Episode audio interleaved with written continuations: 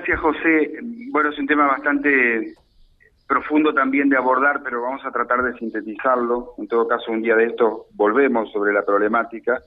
Eh, uno de los disparadores que surgió después de la, de la situación planteada con el, con el docente en una escuela técnica de Reconquista, por allí tenía que ver con que hay chicos que, que bueno, que llevan marihuana, que, que se esconden en los baños de las escuelas secundarias a fumar, que lo hacen incluso en los patios, y nos encendió una, una voz de alarma, porque hemos escuchado algunas de estas versiones, pero nunca alguien que lo, que lo pudiera eh, transmitir con cierta solvencia, digamos.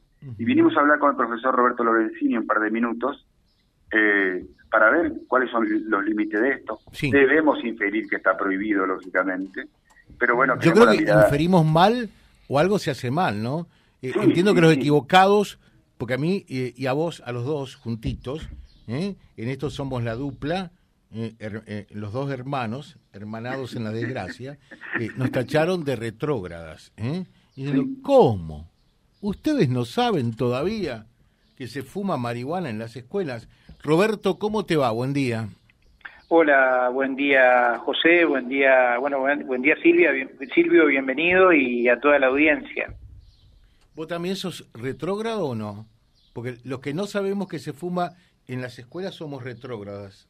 Si, si me consideran retrógrado, eh, o sea, primero no, no lo voy a aceptar porque quien está seguro de esto y que ve, eh, que observa, me refiero al ámbito eh, al ámbito educativo, al ámbito de, gestión, al ámbito docente y, e incluso a los de Reconquista, también. Eh, pero, pero me aseguraron, y, en la misma escuela esta, y no tenemos nada contra, contra esta escuela, por favor, eh, pero nos dijeron, porque fue una madre la que denunció en los baños de esta escuela, se fuma marihuana. Y alguien dijo, chocolate por la noticia. En todas las escuelas de Reconquista se fuma marihuana. En algunos casos en los baños, otros en los patios. Pero ¿quién no, lo sabe? No, bueno, eh, José, yo creo que esa mamá que, que asegura esto, eh, yo le invito que se acerque a la delegación regional. Acá hay un equipo que es el equipo socioeducativo, que está conformado por profesionales y que podamos abordar la temática, diríamos específicamente, aunque esa temática yo te diría que en la mayoría de las escuelas se está abordando. Nosotros tuvimos un caso hace muy poquito en una escuela primaria acá en Reconquista. Sí.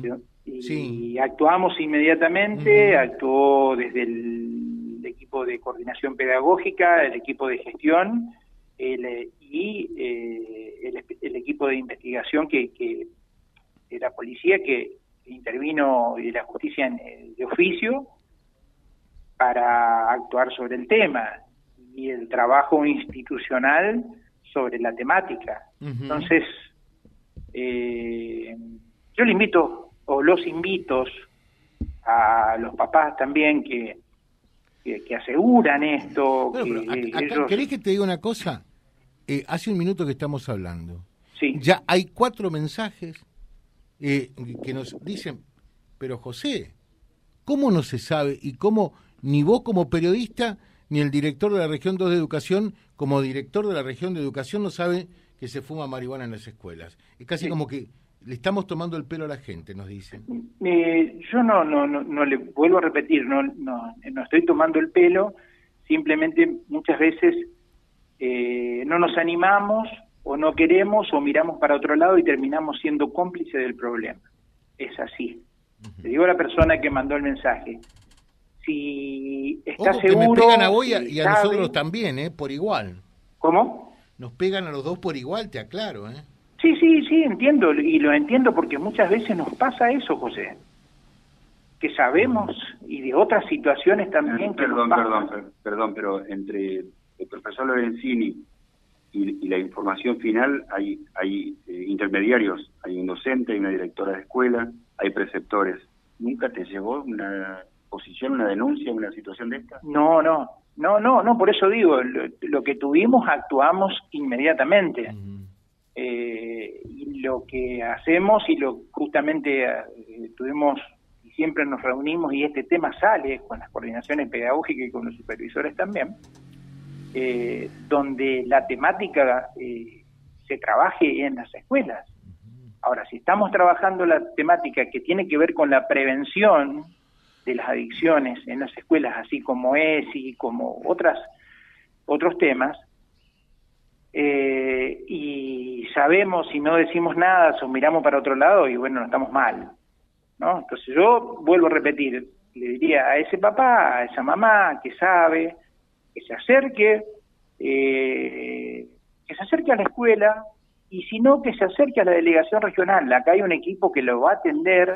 Pero yo presumo que si esto eh, es real, y te puedo asegurar que hay más mensajes en, en, en, ese sentido, no creo que haya tantos padres equivocados, eh, los docentes no pueden ignorar lo que pasa en los baños. Por supuesto que no, o sea, eh, yo lo que digo es que eh, los docentes no pueden ignorar y no pueden mirar, no podemos, digo los docentes, en el cual me incluyo, no podemos mirar para otro lado, sí tenemos que actuar y tenemos que trabajar sobre el tema. Sabemos que este es un tema, que es un tema que está en nuestra sociedad, eso no lo podemos ignorar, no podemos decir que no, es un tema, es un tema social, que la escuela no escapa muchas veces a estos temas que son temas sociales, pero es en la escuela donde nosotros tenemos que actuar, es en la escuela donde nosotros tenemos que hablar con los pibes y las pibas y tenemos que charlar sobre este tema.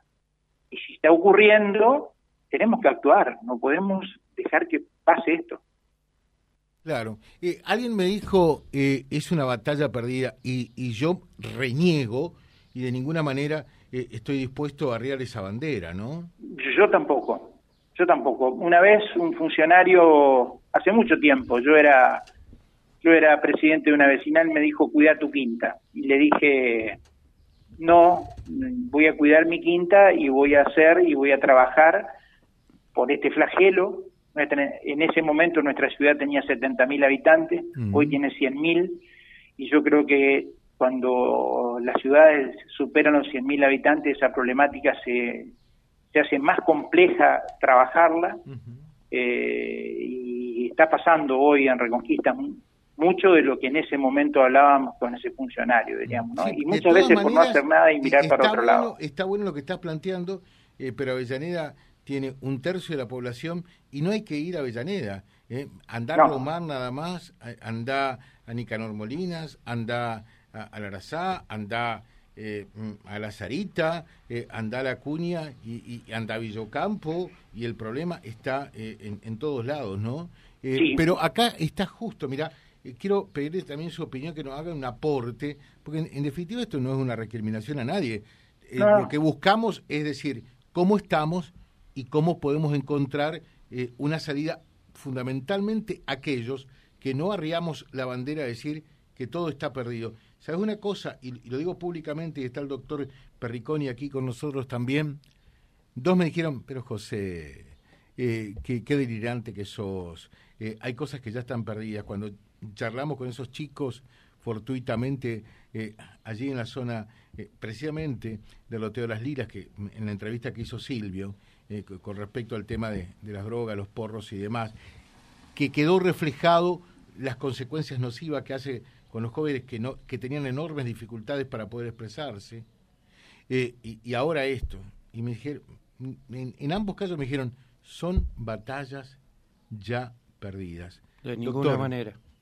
A ver. De ninguna manera. Porque esto, esto, calzó justo. Eh, también digo, es, coincidencia que estemos con Roberto. Agradecemos eh, que nos haya atendido con Silvio y, es algo fortuito. Y usted que va a hablar esta noche de adicciones, ¿no? Para los creyentes las coincidencias no existen. Bueno. No existen. Gracias a Dios las cosas más importantes las sigue manejando Él. Eh, permítanme coincidir con ustedes y fundamentalmente con esta última parte que decía el doctor, el, el profesor, eh, yo quiero reforzar su idea diciendo que la única batalla que se pierde es la que se abandona. Y en este caso no se nos permite abandonar, porque están nuestros hijos, nuestros nietos, los hijos de nuestros hijos, los hijos de nuestros amigos en juego. Entonces es imposible que, que esta batalla la, la tengamos que dar por perdida. ¿sí? Y si, siempre digo en cada intervención que tengo sobre este tema, si estos minutos sirven para evitar que un chico o una chica eh, no caiga en el flagelo de la adicción, eh, tengo el día ganado, tenemos el día ganado. ¿Sí? Roberto. Totalmente de acuerdo con lo, que plantea el doctor. Eh, no tenemos que abandonar, no tenemos que abandonar la batalla y menos en las escuelas, menos en las escuelas, porque es el lugar donde los chicos se tienen que sentir contenidos, donde los chicos se tienen que ser felices, donde los chicos tienen que estar y tienen que estar aprendiendo y trabajar mucho esta temática. Y no hay que tener miedo de hablarla, para nada. Hay que enfrentarla. Y, y, y, mis palabras son siempre las mismas, no mirar para otro lado. los docentes y vuelvo a repetir, los equipos de gestión y hasta los asistentes escolares, que son los que están en el patio, que son los que están en el baño, que son los que están prácticamente recorriendo todo, todo el, edificio de una institución escolar y cuando ven algo, tienen que informarlo, tienen que decirlo, porque estaríamos con una pequeña información, con una palabra a lo mejor salvando un pibe, poder charlar con él, poder abordar la temática y así seguramente eh, ese pibe va a entender la situación y va a mejorar su calidad de vida hasta el día. Profesor, mire, eh, permítame eh, en esta ocasión coincidir en parte, porque creo que el primer lugar de, de felicidad y de contención tiene que ser el hogar. El hogar Es el núcleo donde eh, felizmente nos eh, hemos llegado, donde por primera vez vimos el sol, ¿no? Eh, y ese hogar es el que tenemos que tratar de fortalecer desde la comunicación, desde la educación, desde las distintas áreas de, de profesionales, porque la escuela tiene que realizar una labor complementaria, entiendo, en esa labor de contención y, y, de felicidad, porque no se puede trabajar eh, sin felicidad, no se puede estudiar sin felicidad, no se puede tener ni siquiera una reunión de amigos sin felicidad. Y parece eh, que estamos diciendo una verdad de perogrullo, pero muchas veces los jóvenes se juntan para compartir dolores y no para buscar el camino de la felicidad y que los saque de esa situación, tal vez dolorosa, difícil, que todos hemos atravesado en una etapa de nuestras vidas y que seguimos atravesando, pero la adolescencia es una parte eh, realmente compleja, con aristas muy complejas. Ellos tienen que saber por la etapa eh, de su vida, de su formación, de su desarrollo, que están pasando.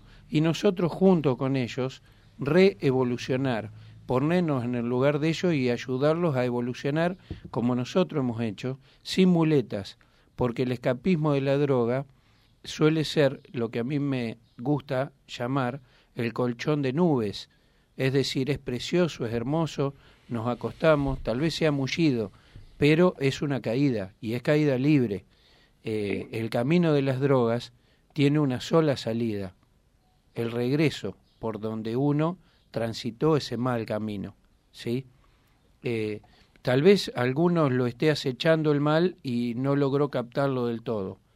Tal vez otros ya se dieron cuenta de eh, el pozo en el que han caído y felizmente conocemos muchos casos que están en recuperación. Sí, sí. Lo que tenemos que tratar hoy es de evitar que caigan en esa situación. Por eso es el motivo de, de esta charla y de esta ocupación que que se hace desde todos los sectores y que celebro enormemente que eso así sea, ¿no? Roberto, ¿algo más para agregar? Quiero, quiero agregar una, una, cosita más. Es eh, que viene bien por la enorme audiencia, José, que tiene tu programa, es la participación de los de la familia, de los padres eh, con las escuelas. Nosotros tratamos desde esta gestión que las escuelas sean escuelas abiertas, que los padres, que las familias participen y que sean parte de las escuelas.